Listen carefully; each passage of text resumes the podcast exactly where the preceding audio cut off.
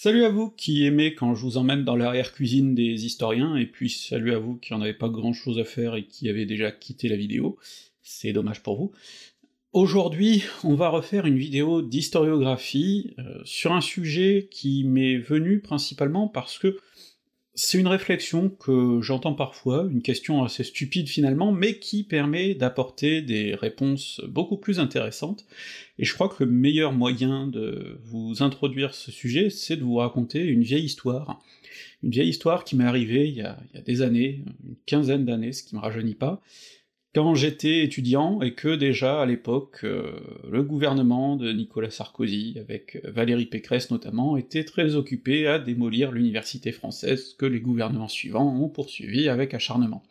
Et donc, euh, bon ben, avec un certain nombre de camarades, on tentait de sauver les meubles en faisant des manifs, en distribuant des tracts, pour essayer de sensibiliser les gens qui, évidemment, n'en avaient rien à foutre, parce que bon, c'est l'université. Et à l'occasion d'une de ces distributions de tracts, on est tombé sur un vieux monsieur, euh, qui devait vraisemblablement être de droite, et qui nous a dit que en fac de lettres et sciences humaines, de toute façon, on fait rien qu'à se branler la tête pour essayer de savoir si la Corse est bien une île, et si Marie-Antoinette avait des règles douloureuses. Alors ça pourrait sembler n'être qu'une grosse connerie habituelle comme en sortent souvent les gens de droite, mais c'est quelque chose qu'on a revu aussi à la télévision, euh, sur certains plateaux bien à droite, qui ressemblent beaucoup à des cafés du commerce, où on a vu des gens se gargariser de leurs grandes conneries, en allant piocher des sujets de thèse qu'ils ne comprenaient pas pour expliquer que vraiment les gens bossaient sur n'importe quoi aujourd'hui, puisque euh, ces grands euh, érudits qui font du, commentaire de tout et n'importe quoi ne comprenaient pas les sujets, et donc se félicitaient finalement de leurs bêtises, en se moquant de tous ces sujets-là. Et tout ça amène à une critique qui vient souvent, généralement de la droite, mais pas que, euh, comme quoi les universitaires et les historiens seraient beaucoup trop spécialisés, qu'ils auraient perdu un peu de, hauteur, de surplomb, et qu'à force de se spécialiser, ben finalement, euh, ils seraient devenus incompétents. Alors, évidemment, vous vous doutez bien que c'est une question à laquelle euh, la réponse est assez évidente, non, c'est pas vrai, mais ça entraîne des réflexions beaucoup plus intéressantes, et c'est ce sur quoi je veux vous emmener aujourd'hui. Alors déjà, il faut qu'on démonte un mythe qui tient à ça en fait, hein. c'est ce, mythe de l'homme complet qui saurait tout sur tout, ou en tout cas qui aurait beaucoup lu et qui du coup serait un érudit complet, et ça, ça touche beaucoup à quelque chose, hein. c'est que par exemple, vous avez beaucoup de gens qui vont vous citer des grandes références, des grandes synthèses qui recouvrent tout, alors ça peut être Michelet, ça peut être Bainville, ça peut être Laurent Deutsch si vraiment, euh, voilà, vous êtes sur du bas de gamme, mais en tout cas des gens qui savent plein de choses sur plein de choses, et du coup euh, c'est merveilleux. Sauf qu'en fait, ce mythe-là, il est peu satisfaisant, même si on s'y accroche un peu toutes et tous, parce que par exemple en politique, on n'aime pas trop quand un candidat dit ben là je sais pas, il faudrait que je demande à mon équipe, euh, il faudrait que je consulte des gens spécialisés, alors qu'en fait ça serait la meilleure réponse, parce que un homme tout seul ne peut pas tout savoir, et que c'est beaucoup plus sage en fait de se reposer sur des gens plus compétents. Et le truc, c'est que ce mythe de l'homme complet, qui par exemple peut écrire une grande histoire de France d'un bout à l'autre et tout serait très fiable euh, également, eh ben ça résiste pas à l'examen. Et c'est dangereux. Et c'est dangereux d'ailleurs, ça se retrouve aussi euh, dans une partie de mon public qui a l'air de penser que parce que je fais des vidéos intéressantes sur certains sujets, mon avis serait intéressant sur tout. Ce qui est pas vrai.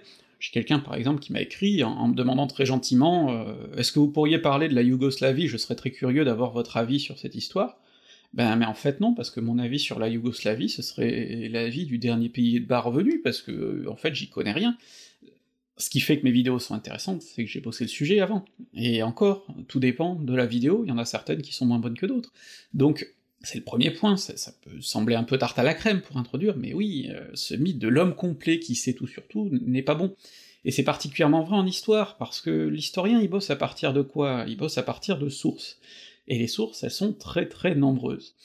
Ça, c'est une claque qui m'a été mise par exemple quand j'ai écouté une conférence euh, du Centre d'Histoire de la Résistance et de la Déportation, je vous les conseille énormément, ces conférences, elles sont sur YouTube, elles sont passionnantes, et il y a une conférence de Jean-François Murassiol, euh, qui est un spécialiste de l'occupation et surtout de la, France libre, qui explique qu'en fait, euh, dans son domaine, quand il a été chargé de faire une grosse bibliographie exhaustive et de chercher vraiment à faire un état de l'art en quelque sorte, Il s'est rendu compte que le, nombre de choses publiées sur le sujet est tel que même quelqu'un qui lirait à plein temps toute la journée sans avoir d'autres activités à faire, eh bien une vie lui suffirait pas pour faire le tour de tout ce qui a été publié sur ce sujet précis. Et c'est là que ça vous pose déjà un, enjeu de base, c'est que rien que sur de la seconde main, c'est-à-dire même pas les sources primaires, ben, il y a énormément, énormément de choses. Et un autre exemple qui prend, c'est de dire, voilà, rien que les archives du ministère des Finances de la quatrième République, ce qui est quand même pas la plus longue de notre histoire, eh ben ça recouvre plus de choses que tout ce qu'on a comme source d'histoire grecque, et donc c'est déjà massif de chez massif. Ce qui signifie que forcément, bah, l'historien, ou bien ne peut pas tout consulter, ou bien il doit restreindre ce qu'il va consulter, parce que sinon, c'est juste pas possible. Et on peut multiplier les exemples comme ça. Prenez la somme des écrits de Robespierre, vous en avez, si je ne me trompe pas, 12 volumes, et puis pas des petits bouquins, hein. Donc euh, là aussi, si vous voulez bosser rien que sur Robespierre par Robespierre, vous en avez déjà pour un sacré temps. Si on rajoute en plus tout ce qui a été écrit sur Robespierre par d'autres, bon bah là c'est bon, vous avez de quoi occuper trois vies. Ce qui signifie que forcément, l'historien est obligé de se spécialiser. Et forcément, ça signifie qu'il ne peut pas tout avoir lu. Et le problème, c'est ça, c'est que si on reste sur cette idée que y a des incontournables qu'il faut avoir lu, eh ben on lit toujours la même chose, euh, on se limite à des sources que tout le monde a lues déjà dans le milieu, et puis du coup, ben, on répète ce que les précédents ont dit. Et c'est plus de l'histoire, c'est du rabâchage. C'est comme ça que concrètement, quand on connaît un sujet, quand on commence à bien le connaître, ben c'est souvent là qu'on commence à reconnaître aussi ses propres limites, euh, qu'on sait qu'il y a des choses qu'on ne sait pas encore, qu'on sait quels sont tous les domaines qu'il faut encore creuser. Et c'est pour ça que les gens qui s'autoproclament un petit peu trop vite experts, et qui prétendent avoir tout lu, en général, euh, ben, ils se foutent de votre gueule, ou alors, dans le meilleur des cas, ils sont sacrément naïfs. Tout ça nous amène donc euh, à la question de la recherche en histoire et comment on la fait réellement. Et là, il y a un problème que connaissent bien tous les étudiants qui arrivent en master puis en doctorat. J'en ai parlé sur mon site, je vous invite à aller le lire, parce que j'ai écrit plusieurs articles sur mon parcours justement de, de, chercheur, en fait, euh, que j'ai pas eu forcément envie de reprendre en vidéo pour l'instant, peut-être un jour, mais enfin, vous pouvez aussi aller lire ce que j'écris, c'est sympa, et beaucoup plus euh, de niche que ce que vous trouvez en vidéo, donc euh, vous serez de l'élite qui allait lire ce genre d'article. Mais ce que je veux dire par là, c'est que quand on commence dans la recherche, on se pointe pas seulement en disant bon bah je travaillais sur la Grèce antique, je travaillais sur la Deuxième Guerre mondiale. Ben, oui, votre directeur de recherche, votre directrice de recherche va vous regarder avec des yeux ronds en vous disant oui, bon, ben, il va falloir détailler maintenant, il va falloir préciser. Parce que tous ces sujets sont tellement vastes que il faut quelque chose de plus spécifique, de plus abordable. Moi-même, quand je me suis pointé en disant je, bossais sur les transatlantiques, bon, c'était gros. Alors j'ai commencé à cibler un peu, qu'est-ce qu'on a comme archive sur la Compagnie Générale Transatlantique Ah bah on a un bon millier de côtes, je vais pas pouvoir faire le tour. Bon, puis on a décidé de cibler sur le Normandie, parce que c'était une période vraiment euh, charnière pour l'histoire de la compagnie, et là ça faisait 450 côtes, ce qui était déjà plus raisonnable, mais enfin pour en faire l'inventaire, ça m'a pris 12 semaines. Donc vous voyez comment, petit à petit, on restreint le champ, parce que ben sinon c'est pas faisable dans les temps impartis.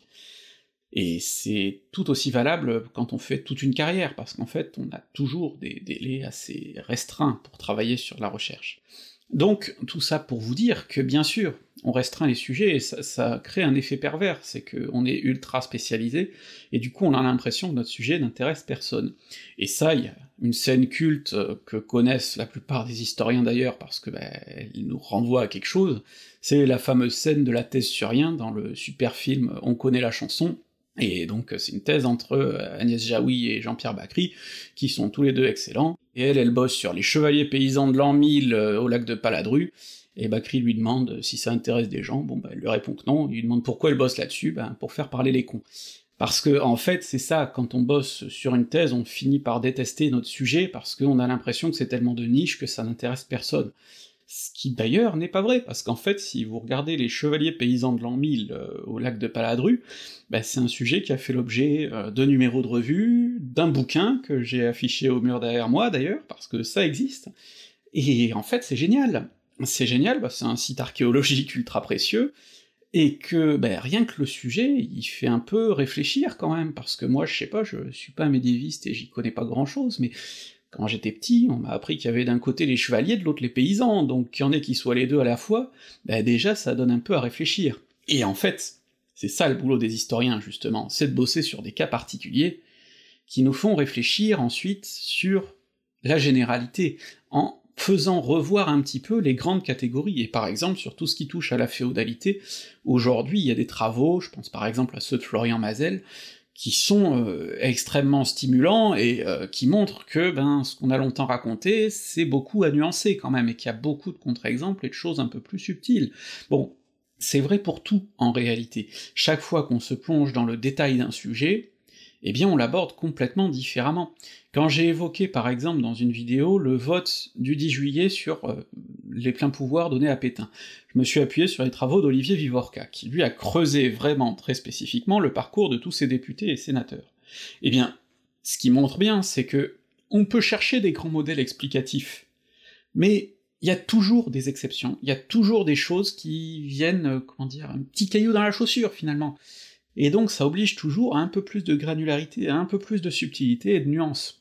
Même chose quand Jacques Semelin, dont je vous ai déjà parlé, étudie la survie des Juifs en France pendant la guerre. Euh, là, il se penche non pas sur juste des grandes analyses statistiques ou une vision de haut, non, il va dans, comme il dit, il va au ras des pâquerettes, dans les témoignages, pour montrer comment les gens ont vécu, parce que le vécu des gens n'est pas le même partout, n'est pas le même tout le temps. Et c'est ça qui est important ensuite de faire ressortir, c'est ces différences de vécu, ces subtilités.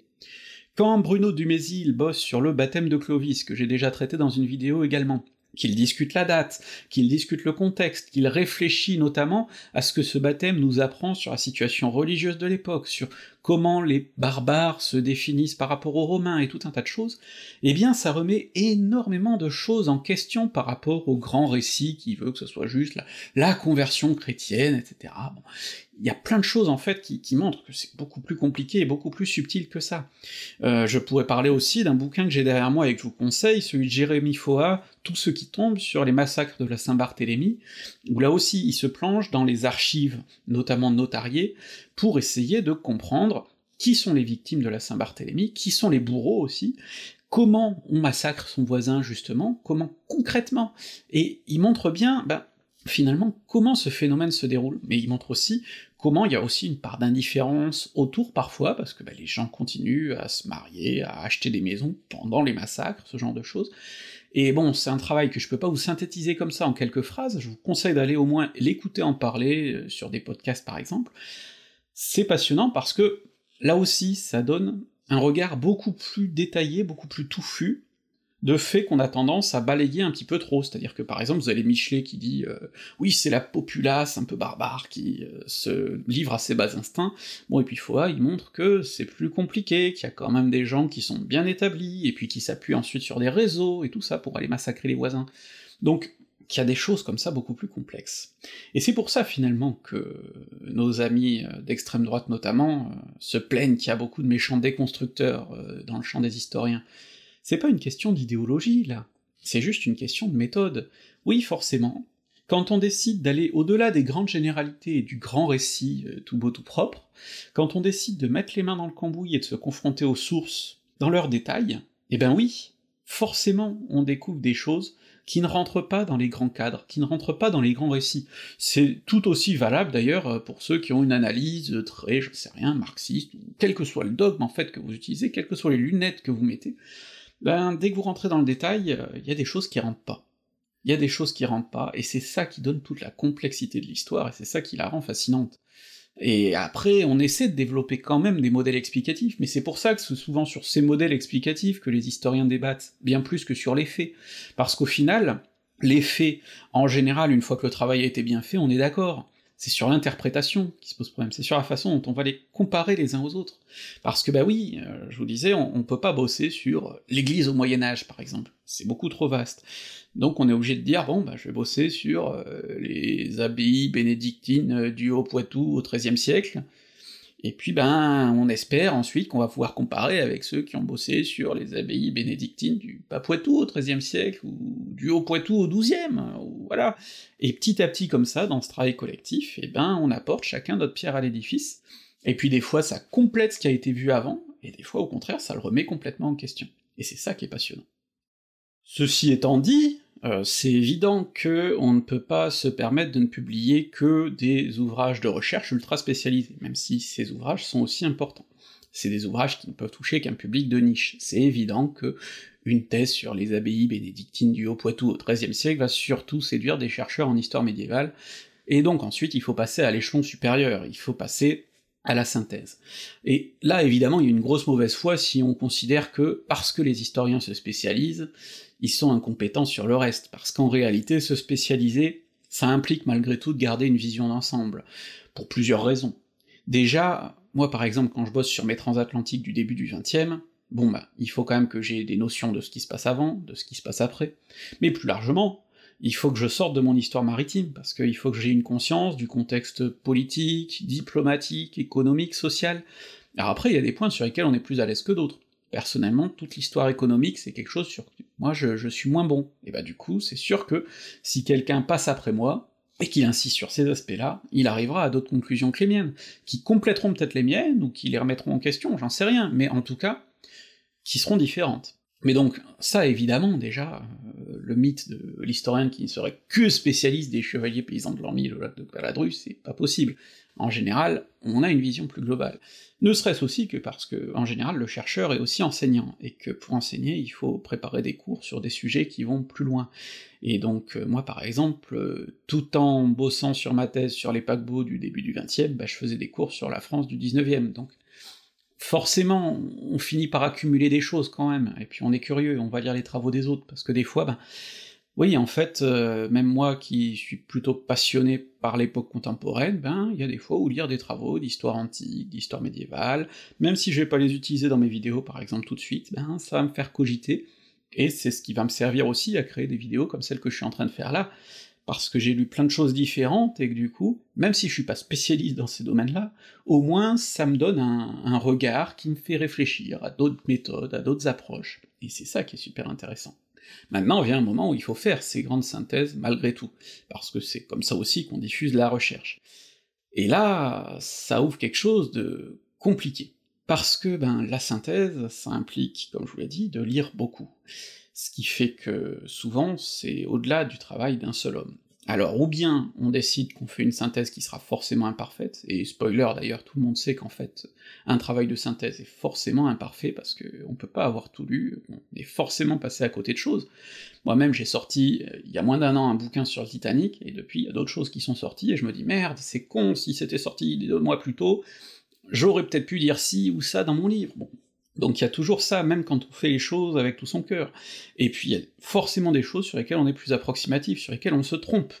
Et c'est pour ça que, par exemple, c'est pas valide comme critère d'évaluer un bouquin de synthèse euh, à son nombre d'erreurs. Parce que des fois, il peut y avoir une introduction truffée d'erreurs, parce que l'auteur a voulu élargir un peu trop sa focale, et puis s'est aventuré sur des sujets qu'il maîtrise moins bien, et puis en revanche, ensuite, les chapitres beaucoup plus spécialisés ben, seront très bons. Et puis des fois, il peut y avoir des chapitres très inégaux, parce qu'il y aura ceux qui traitent vraiment de la marotte de l'auteur, qu'il connaît sur le bout des doigts, et vraiment il s'est éclaté, et puis ceux sur lesquels il était un peu plus mal à l'aise, et où du coup il fait des, des simplifications qui parfois sont pas satisfaisantes du tout. Donc c'est pour ça que L'avantage de ces synthèses, c'est que si ça renvoie au moins à une bonne biblio, et si possible à ben ça permet d'aller confronter à ce qu'il y a dans le matériau d'origine. C'est vrai que moi ça m'est arrivé de lire des bouquins fort peu satisfaisants, par exemple, où l'auteur citait des bouquins que j'avais lus, et puis où je me disais tiens, c'est bizarre, j'ai pas souvenir d'avoir lu ça, et effectivement, quand j'allais vérifier, ben en fait, euh, il faisait mentir l'auteur précédent. Donc euh, c'est aussi ça qui permet de se faire un esprit critique, parce que le bouquin en question, euh, il était pas forcément mauvais sur tous les aspects, mais il y avait des trucs où je savais que bon bah là non, euh, clairement Coco tu déconnes. Et puis les synthèses du coup, souvent ça implique de faire du collectif, parce que comme je vous disais, euh, tout seul on peut pas. Et donc ça, ça amène à des grandes séries, par exemple, des histoires de la vie privée, des histoires de la France contemporaine, des choses comme ça, on va avoir plein d'auteurs qui collaborent dans un projet commun, avec plus ou moins d'autonomie. Et ces grandes synthèses, des fois, il y a des choses merveilleuses, hein. j'ai derrière moi par exemple Les Mondes en guerre, Les Mondes anciens, euh, des, collections qui sont très bien, avec parfois, bon, on se dit tiens, il y a tel chapitre, tel volume qui est moins bon que les autres quand même, mais bon, c'est aussi, ça fait partie du jeu. Euh, ceux qui poussent le plus loin réussissent même à faire un ouvrage qui est collectif, sans pour autant qu'on voit le collectif justement, parce que au lieu d'écrire chacun un chapitre par exemple, eh ben ils auront tout écrit ensemble. Et ça, ça veut dire que en permanence, et c'est extrêmement complexe, hein, il faut vraiment que les auteurs se connaissent bien, en permanence, il y aura eu ce jeu de ping-pong, où il y en aura un qui aura écrit un premier jet, puis l'autre qui sera repassé derrière, puis le premier qui sera revenu, et ainsi de suite, jusqu'à ce que les deux soient satisfaits. Et ça, quand, à la fin d'un livre comme ça, écrit à plusieurs personnes, eh ben on sait plus qui a écrit quoi au début, c'est vraiment il y a eu un travail formidable de fait, mais c'est extrêmement chronophage, extrêmement compliqué, mais c'est souvent là que sortent les meilleures synthèses. Un autre point, évidemment, c'est le recul critique vis-à-vis -vis de son travail et de son travail de synthèse. Typiquement, ce qu'on va voir dans certains ouvrages qui sont réédités, c'est de l'autocritique, et ça c'est vachement stimulant. Par exemple, j'en avais déjà parlé, la préface de la France de Vichy de Paxton, que Paxton rédige euh, une vingtaine d'années après la sortie de son ouvrage, c'est passionnant parce que dedans il revient sur 25 euh, années de recherche euh, supplémentaires, notamment sur ce qui a été produit par d'autres depuis, et il dit bon ben voilà, c'est vrai que sur telle partie j'ai été faiblard, par contre j'ai l'impression que sur telle autre, bon ben ça se tient encore. Je pense par exemple aussi au très bon bouquin d'Alain Desmurger sur l'histoire des Templiers. Il l'a publié plusieurs fois, et dans sa dernière édition, à ma connaissance, il a fait une postface, à laquelle il dit voilà, je suis pas revenu particulièrement sur le texte précédent, mais par contre là maintenant je vais vous dire ben, ce que j'aurais fait différemment aujourd'hui. Que sur tel truc, aujourd'hui c'est vrai que j'ai lu les travaux de machin et de trucs qui m'ont convaincu qu'en fait, euh, ben je me gourais là, et ainsi de suite. Donc il y a, y a aussi ce recul critique à avoir sur ses propres travaux, qui est essentiel, parce qu'une synthèse elle est jamais définitive, et qu'il y a des morceaux qui vieillissent plus vite que d'autres. Et puis après, il faut avoir conscience aussi de la difficulté que c'est de pouvoir donner une synthèse, et pour ça je vous renvoie euh, à la très bonne série de podcasts que André Loez a faite euh, dans le cadre de son Parole d'Histoire, sur l'histoire des femmes en Occident, dirigée par euh, Duby et Perrault, qui est une masse, hein, cinq volumes, avec plus d'une soixantaine de contributrices et quelques contributeurs aussi, si je me trompe pas, enfin c'est quelque chose de, de, massif. Et du coup, ce qui est intéressant, c'est de voir tout ce qu'il y a comme procédé derrière pour arriver à un tel ouvrage, c'est-à-dire l'implication d'éditeurs qui décident de se lancer dans ce champ-là, qui lancent l'idée, et puis qui choisissent des gens a priori en pointe pour le faire, et puis les gens en question qui s'interrogent, est-ce que c'est possible de le faire? Comment? Sous quels angles, quelles sont nos limites? Par exemple, ça va devenir une histoire des femmes en Occident, parce que ben, les personnes qui coordonnent l'ouvrage se rendent compte que sur le reste, elles, elles sont pas en mesure de le faire. Ensuite, ça va être comment on se partage les différents morceaux, et comment on découpe d'ailleurs, parce que c'est pas évident de choisir un bon découpage. Et puis, ça pose aussi des questions, chez qui on le fait éditer? Un gros éditeur qui lui donnera une grande portée, ou plutôt un éditeur plus de niche, mais qui aurait une portée plus euh, engagée? Qu'est-ce qu'on choisit? Et puis il y a la gestion des désaccords entre les différents auteurs, parce que ben ouais, il y a des fois aussi, dans une ouvrage, dans une œuvre collective, il y a parfois des désaccords, euh, que ce soit éditoriaux ou euh, de, fond. Et puis il y a les aspects purement pratiques, hein. quand on doit coordonner le travail de, de dizaines de personnes, comment on s'assure que le travail arrive à temps, et qu'il soit de bonne qualité? Et je peux vous dire que c'est pas facile, ça, on va y revenir. Donc, voilà pourquoi je vous encourage à aller écouter cette série, c'est que c'est fascinant sur la genèse d'un livre, et même là d'une série de livres, mais qu'on pourrait transposer à plein d'autres séries mythiques de bouquins d'histoire, et plein d'autres ouvrages d'histoire, et ce qui est formidable, c'est justement euh, que ben, ces synthèses, c'est un sacré travail, et c'est quelque chose d'épuisant, mais aussi d'extrêmement précieux, évidemment. Mais ce qu'il faut rappeler, c'est que ces synthèses-là, elles ne peuvent exister que parce qu'il y a eu du travail de détail avant. On peut pas faire de synthèse de quelque chose qui n'existe pas, sinon on se contente de ressasser des lieux communs. Et c'est pour ça que faire une grande synthèse, ça implique d'avoir beaucoup lu, ça implique d'avoir aussi mis les mains dans le cambouis si possible, ça implique en tout cas d'être bien documenté. Et c'est pour ça que même quand l'auteur est tout seul, en réalité, il s'appuie quand même sur beaucoup d'autres personnes qui ont travaillé, qui ont apporté leur pierre à l'édifice. J'ai derrière moi par exemple un très bon ouvrage, L'armée du silence, sur les réseaux de résistance par Guillaume Pollack c'est adapté de sa thèse, et c'est fascinant, parce que là aussi, on a des travaux de recherche qui traitent de tel ou tel ou tel réseau, de telle façon de résister, par exemple en sauvant des parachutistes, et ben ensuite il faut faire une synthèse de tout ça, en s'appuyant sur ces différents travaux, en s'appuyant aussi sur les propres recherches de l'auteur, qui apporte évidemment son, propre euh, élément, et donc tout ça fait une synthèse. Mais donc, euh, comme je vous dis, ça implique qu'il y a eu avant ces travaux détaillés, parce que sans ça, ben, on se contente de répéter ce qu'on a déjà dit, des précédents qui avaient déjà survolé, et on fait plus de l'histoire, on fait du recyclage. Ceci étant dit, là aussi, il faut qu'on parle de ce qui, à l'université, vient mettre des bâtons dans les roues de cette mécanique bien huilée. Parce que, aujourd'hui, c'est vrai que le fonctionnement de l'université n'encourage pas forcément à faire des grandes et belles synthèses, et encourage plutôt euh, à faire euh, des choses plus discutables. C'est pas un hasard si j'ai commencé cette vidéo en vous parlant de manifs, de distribution de tracts, parce que déjà à l'époque c'est de ça qu'il était question, c'était en quelque sorte de l'entrée des managers à l'université, des méthodes vraiment purement comptables. On veut quantifier la recherche et estimer en quelque sorte sa rentabilité. Un chercheur doit prouver qu'il cherche et qu'il trouve, si possible. Et le problème c'est qu'en sciences humaines, comment quantifier la recherche, mais vrai dire, comment quantifier la recherche tout court, parce que dans plein de domaines, on cherche sans trouver. Et puis des fois, on cherche quelque chose et on trouve autre chose à la fin. Et c'est pas grave, c'est même stimulant. Mais pour les petits comptables, c'est pas satisfaisant.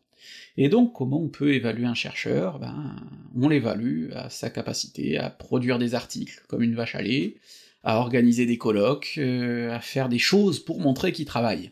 C'est pour ça qu'aujourd'hui on dit un peu cyniquement que euh, enseignant-chercheur c'est moitié enseignement, moitié recherche, et puis une troisième moitié d'administrative en plus. Alors je vous invite à aller écouter là aussi ce que des chercheurs ont à dire sur le sujet, notamment sur la fameuse LPPR, euh, qui est un produit de nos récents gouvernements, euh, pour encore un peu plus saboter tout ça, mais ça aboutit à des effets délétères. Alors ça peut être particulièrement triste euh, dans les sciences dures, parce que là, en plus, ça pousse à truquer des choses. Je vais pas reparler du fameux savant de Marseille qu'on a épinglé sur des études qui respectaient en aucun cas l'éthique et qui étaient bâclées euh, simplement pour faire du chiffre, finalement. On va avoir des fonctionnements avec des revues euh, qu'on peut qualifier de prédatrices, qui acceptent n'importe quoi, simplement là aussi pour générer du pognon, parce que le business de l'édition scientifique est un business extrêmement sale. Je vous conseille de vous intéresser à ça, vous vous rendrez compte que les chercheurs et les universités doivent payer extrêmement cher pour publier des travaux, puis ensuite pour les lire, donc c'est n'importe quoi. C'est vraiment désastreux. Et puis, euh, plus largement, bon bah c'est vrai qu'en sciences humaines, ça peut aboutir à des tas de publications qui sont finalement pas bien intéressantes en soi, et dont les auteurs ont bien conscience que c'est vraiment publié pour euh, accroître un peu le CV, euh, on recycle une vieille intervention dans un colloque pour en faire un article, ou un vieux chapitre de thèse pour en faire un article, ce genre de choses. Évidemment, on le dit pas trop fort, euh, mais enfin, on le reconnaît éventuellement entre collègues quand même, et puis, ben, ça permet de densifier un petit peu le CV. Sauf que ça, du coup, ça détourne euh, de projets plus ambitieux, qui sont trop chronophages, parce que comme je vous l'ai dit, c'est sûr que préparer un gros ouvrage de synthèse, ça demande du travail, beaucoup plus que préparer un énième article euh, de détail un peu plus clé en main, euh, sur lequel on a déjà des choses en tête. Et c'est comme ça qu'on voit aussi fleurir euh, tout un tas de colloques qui personnellement me désespéraient quand j'étais encore dans la machine, des colloques où finalement tout le monde vient principalement pour la bouffe et puis pour rajouter une petite ligne à son CV, où personne ne s'écoute, et où en général d'ailleurs il n'y a pas de public, en fait il y a juste les intervenants qui sont là, et puis qui répondent à leurs mails en attendant leur propre passage. Et puis éventuellement on en fait ensuite un bouquin qui manque complètement d'unité, parce que ben on a plein d'interventions qui n'ont pas de, lien finalement, et euh, du coup c'est un bouquin plus que de niche, parce que finalement euh, les chercheurs qui voudront éventuellement les acheter seront intéressés par une des contributions, peut-être en général pas toutes. Et d'ailleurs, ça peut faire des bouquins tellement hétéroclites que parfois tout n'est même pas publié dans la même langue, enfin c'est particulier quand même. Moi personnellement d'ailleurs, j'ai participé à un tel bouquin, parce que ça, fait partie de, la machine et de ce qu'on nous demande. Et c'est pas forcément satisfaisant. Alors après, il y a des améliorations, notamment avec Internet. Le bouquin dont je vous parle aujourd'hui, si je me trompe pas, euh, les articles sont accessibles librement sur Internet, donc ça me semble être un progrès, parce que ce genre de choses, justement, est beaucoup plus adapté à de la consultation sur Internet. Mais du coup, ça m'envoie par exemple une réflexion qu'avait André Loez, qui est décidément quelqu'un de très intéressant, euh, sur Twitter, et qui trouvait que de plus en plus on voit des bouquins, par exemple, qui sont des collections de dates. les temps de date de tel sujet. le prototype, ça a été un peu l'histoire mondiale de la France dirigée par Boucheron. Alors ça veut pas dire que c'est des mauvais bouquins, hein. c'est des bouquins qui sont tout à fait honorables en soi, souvent qui mettent à contribution des auteurs tout à fait solides.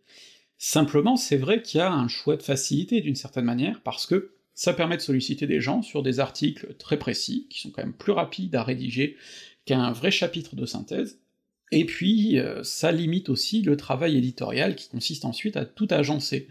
Parce que finalement, du coup, on, accepte l'idée que ben, on aura plein de contributions très différentes, qui ne seront pas liées les unes entre les autres, et puis bah, c'est très bien. Et comme je vous dis, c'est pas mal en soi. Simplement, c'est vrai que ça détourne d'autres bouquins qui pourraient être plus ambitieux à faire, mais qui sont aussi plus compliqués. Et là encore, je jette pas la pierre, moi-même j'ai envoyé une contribution à un tel ouvrage récemment, j'attends encore la, publication d'ailleurs, mais parce que, ben, en fait, c'est aussi ce qui est demandé dans, la machine. Alors moi je suis en dehors, donc je fais plus ça pour, pour le plaisir, mais il n'empêche, c'est forcément pour ceux qui sont dedans, c'est le genre de choses qu'il faut faire. Et d'ailleurs, euh, je me souviens très bien d'une assemblée générale de mon laboratoire quand j'étais encore dans la machine, justement, où j'avais entendu un, professeur émérite euh, dire se désoler un petit peu de ça en disant bon bah c'est bien, on publie régulièrement des actes de colloque, mais ce serait mieux d'essayer de publier des, vrais ouvrages qui soient beaucoup plus le fruit d'une réflexion, qui, soient beaucoup plus un, travail collectif d'un bout à l'autre.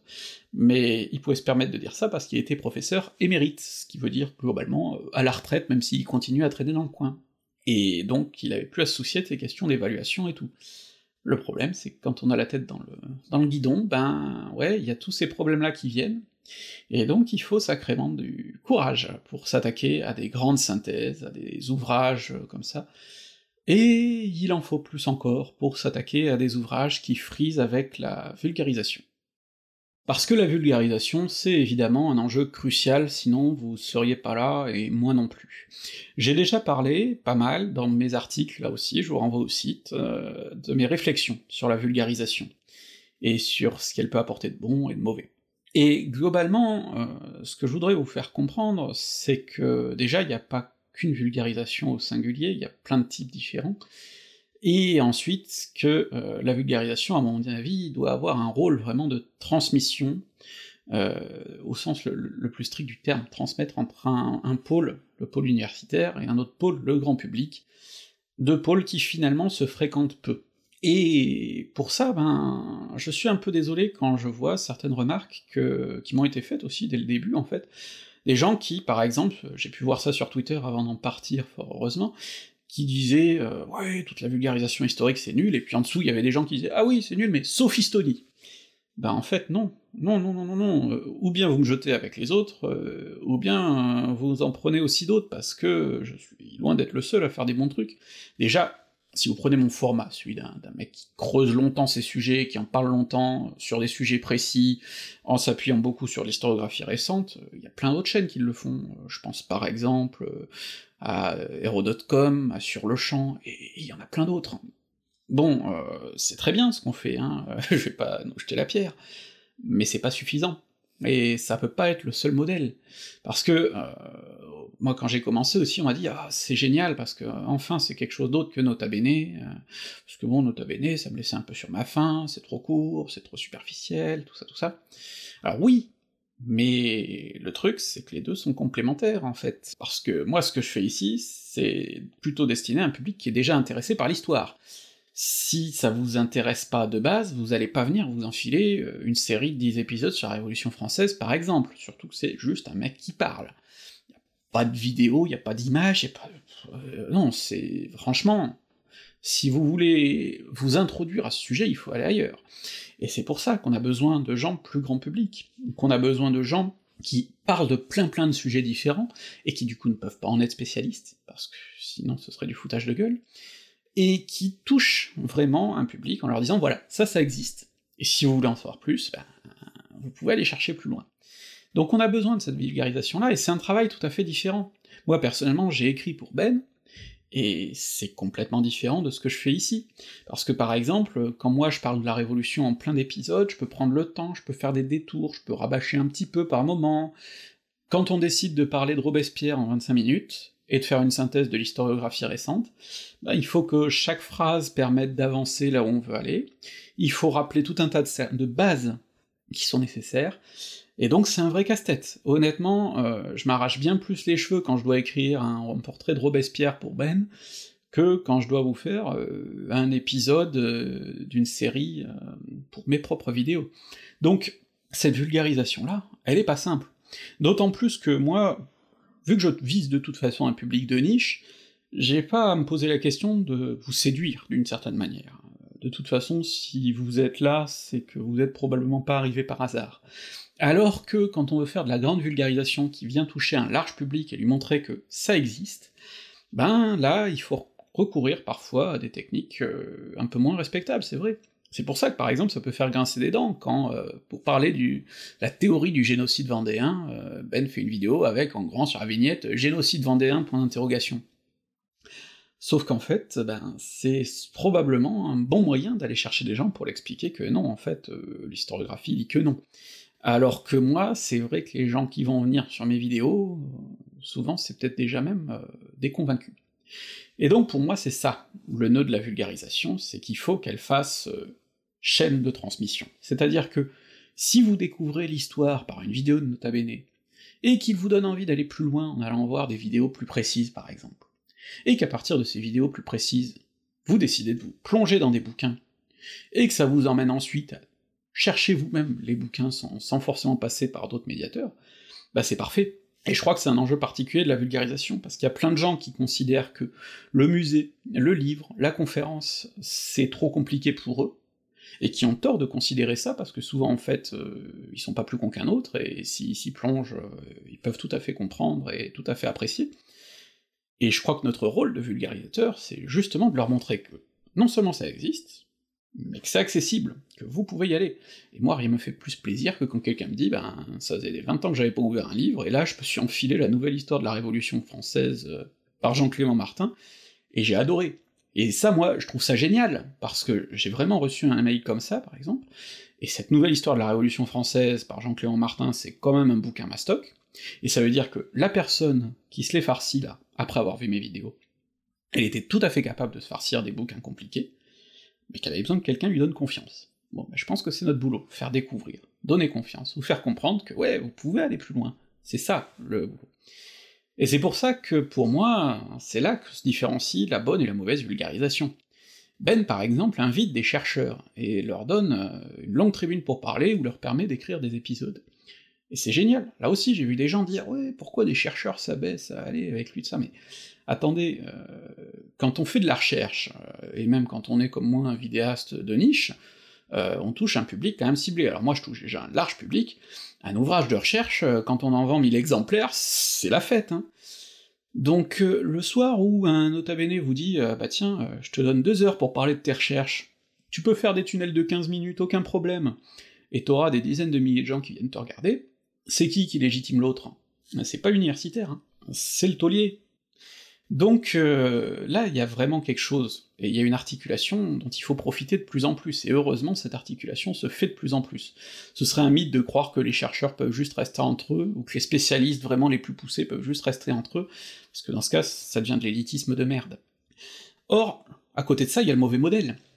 Pourquoi je critique euh, Ferrand et Deutsch par exemple? Eh, Parce que eux rejettent l'université, considèrent que, pour des raisons idéologiques c'est caca, considèrent qu'ils sont pourchassés par les méchants mandarins, etc., qu'on veut les censurer, alors qu'en fait ils passent partout à la télé et tout.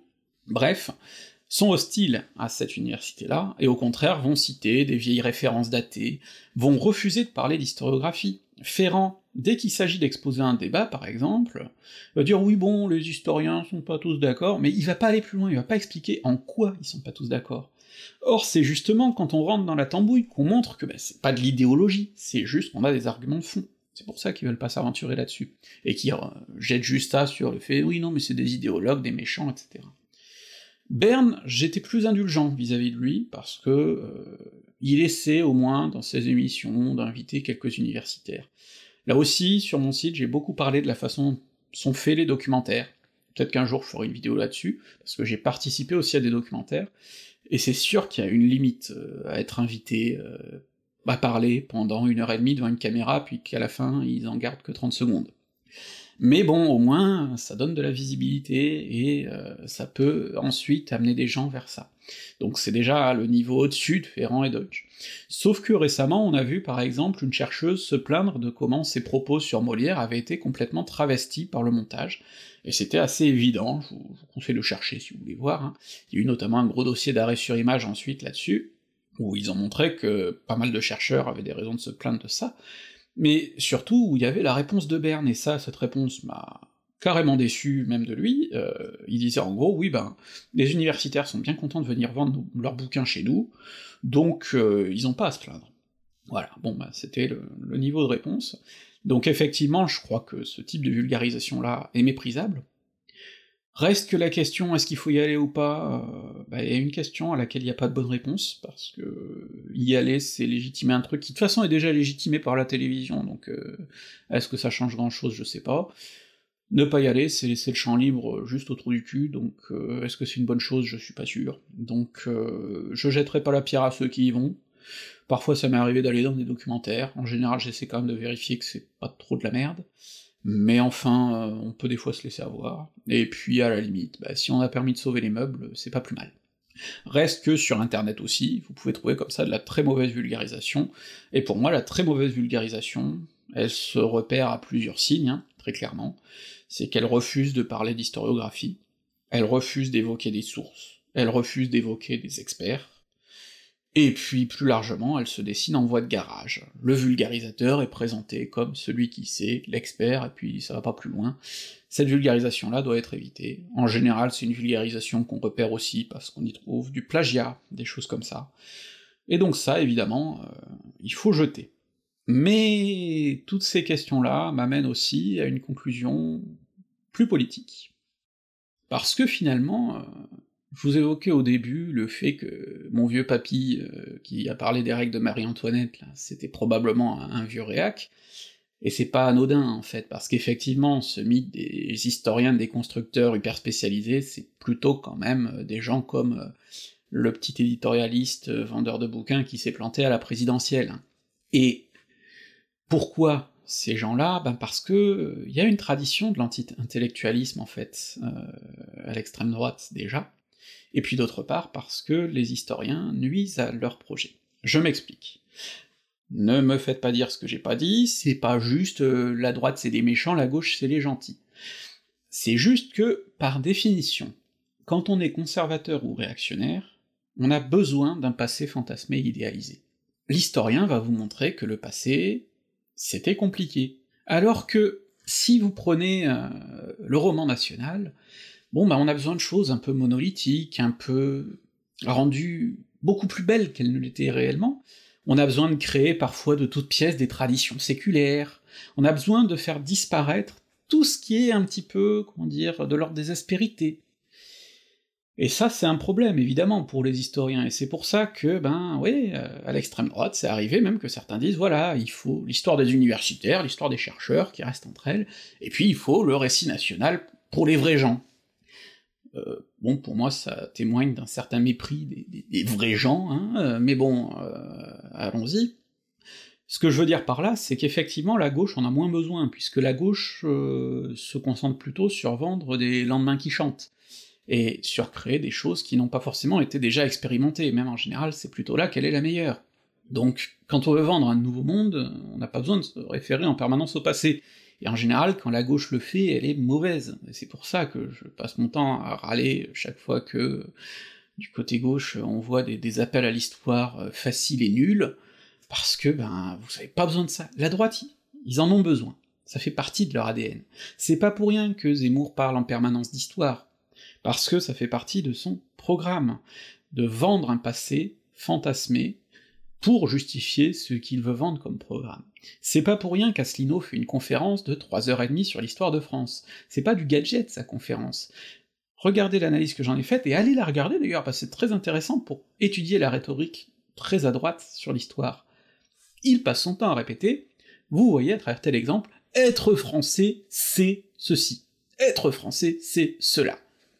Et avec parfois des grosses ficelles, hein. François Ier s'est allié avec l'Empire ottoman malgré des différences, être français, c'est accepter parfois que la diplomatie, ça implique d'aller à l'encontre des valeurs. Sous-entendu, coucou Poutine. Bon, euh, c'est comme ça que ça fonctionne. C'est un rapport de la droite à l'histoire qui est très net. Et je vous ai montré dans ma série sur la restauration, notamment dans, l'épisode sur le, le, gouvernement Villèle, que ben ce rapport à la droite, il pose forcément problème, parce qu'une fois au pouvoir, euh, se pose la question de quel passé on veut restaurer, et c'est là qu'on se rend compte que ben, le passé, c'était déjà compliqué. Hein, euh, revenir à l'ancien régime, ok, mais lequel? Donc, euh, pour ça déjà, cet aspect de la question est éminemment politique. Puis ensuite, cette question de l'anti-intellectualisme est primordiale. Pourquoi? Parce que l'anti-intellectualisme, c'est né à quel moment? Ben notamment quand on a défini le terme des intellectuels, pendant l'affaire Dreyfus, pour les dénoncer. Pourquoi? Parce que si on regarde, finalement, l'affaire Dreyfus, c'était quoi? C'était aussi un rapport à la méthode scientifique, à la rigueur, à l'approche des sources. Parce que vous aviez d'un côté des anti-Dreyfusards qui considéraient que, même si les preuves n'étaient pas satisfaisantes, même si Dreyfus était peut-être en fait innocent, il était quand même coupable parce que l'armée l'avait décidé, et que l'armée se trompe pas. Et donc par exemple, quand le colonel Henry fabrique un faux, et que ce faux est démasqué, eh bien, la droite euh, anti-Dreyfusard notamment, hein, la droite nationaliste, les anti-Dreyfusards viennent pas tous de la droite, mais c'est ceux-là notamment qu'on va retrouver dans les, soutiens du, colonel Henry, qu'est-ce qu'ils font? Ils signent une pétition pour euh, lui créer un monument, parce que, même si Henry a créé un faux, ce faux servait la bonne cause, la cause de l'armée, de l'infaillibilité de l'armée. Et donc, ce point de vue-là est totalement irréconciliable avec celui des Dreyfusards qui s'engagent dans la défense de Dreyfus face aux preuves. Et cela, on va trouver notamment tout un tas d'universitaires. Et pourquoi? Parce que c'est l'époque où la science se développe vraiment avec des méthodes de plus en plus détaillées, y compris dans les sciences humaines, c'est notamment l'époque où l'histoire acquiert vraiment sa méthode critique, et donc tous ces gens, que ce soit des biologistes par exemple, des sociologues, et des historiens, eh ben, se rendent compte que on doit passer par l'analyse des éléments. Et que oui, ben, le bordereau, par exemple, qui accuse Dreyfus, eh ben, manifestement, euh, ce qu'on lui fait dire, c'est clairement pas ça. Euh, parce que ben, on a des historiens, par exemple, qui sont habitués à la critique des documents, et que quand ils se confrontent à ces éléments-là, ils voient bien que les preuves tiennent pas. Et c'est pour ça qu'on va avoir d'un côté le côté de la croyance absolue et un peu obtuse, et de l'autre côté, le côté des preuves. Et on va avoir des gens d'ailleurs qui vont passer de l'un à l'autre, hein, des gens qui sont d'abord anti-Dreyfusard, et puis qui, face aux preuves, passent de l'autre côté, c'est comme ça que l'affaire se joue. Et ça, c'est un héritage qui est resté, déjà parce que l'affaire Dreyfus a pourri aussi pas mal euh, la pensée politique pendant longtemps euh, dans, dans, les rapports euh, sur plein de choses, mais aussi parce que cet anti-intellectualisme-là, il est resté, parce que ben on reste des méchants déconstructeurs qui cassent les beaux mythes, et du coup, ben ouais, euh, ça plaît pas à ceux qui ont besoin de ces mythes. Alors, euh, la question ensuite, c'est justement quel doit être notre rapport à ces mythes historiques? Parce que ce que je vous ai montré là, c'est quand on étudie le détail, eh ben, on casse toutes les doctrines, tous les dogmes. On peut pas avoir de grands modèles explicatifs. On peut pas avoir de grands modèles, en tout cas, euh, qui s'adaptent à tout. Il y a forcément des exceptions, il y a forcément des nuances. Et donc faire de l'histoire, ou en tout cas en faire bien, ça force à être nuancé, ça force à remettre en cause tous les grands euh, modèles systématiques. Ce qui ne veut pas dire qu'il n'y a pas de tendance, parce qu'on les fait ressortir aussi, ces tendances. Mais ça force à accepter que des fois il y a des choses qui vont à l'encontre des tendances. Ça force à mettre de la nuance partout. Ça force à toujours essayer de remettre en question ses a priori. Euh, Gérard Noiriel résume ça en disant que faire de l'histoire, c'est se rendre étranger à soi-même, ce qui est tout à fait vrai, parce qu'en plus, quel que soit le passé dans lequel vous plongez, même récent, c'est déjà quelque chose qui n'existe plus, et qui représente une mentalité qui n'existe plus. Même l'étude des années 90 que j'ai vécue, bah finalement c'est déjà se référer à un passé qui nous est étranger, parce qu'on parle d'une époque sans internet, sans téléphone portable, ou en tout cas où c'était complètement marginal, et où du coup notre rapport au monde était tout à fait différent, et c'est quelque chose qu'on ne retrouvera pas. Donc même si vous avez vécu dans les années 50, par exemple, vous qui me regardez, eh ben, les années 50, c'est un territoire étranger, dont vous avez un souvenir peut-être, mais qui est malgré tout faussé par tout ce que vous avez vécu depuis. Et le travail de l'historien, c'est justement d'essayer de se plonger dans cette terre étrangère qu'est le passé, et qui est forcément différent de ce qu'on connaît. Et il faut pas se laisser abuser justement par les fausses similitudes. et par les similitudes trop faciles. L'histoire se répète pas, par contre il y a des continuités, il y a des descendances. Alors finalement, moi, pour conclure, ben je peux que vous inviter à bien approfondir euh, ce que j'évoque comme sujet et ce que bien d'autres évoquent, à vous faire vos propres avis en allant lire ensuite des bouquins et tout ça, à toujours essayer de comprendre comment on prépare la soupe, à ne pas juste nous croire sur parole, et puis surtout, surtout, à apprécier toutes les nuances de gris, à refuser tous les récits monolithiques, à refuser les dogmes un peu trop faciles, et à vous dire que ben, dès qu'un récit vous plaît un peu trop, c'est qu'il est temps de le mettre en question. C'est quelque chose de fascinant, et c'est comme ça qu'on avance.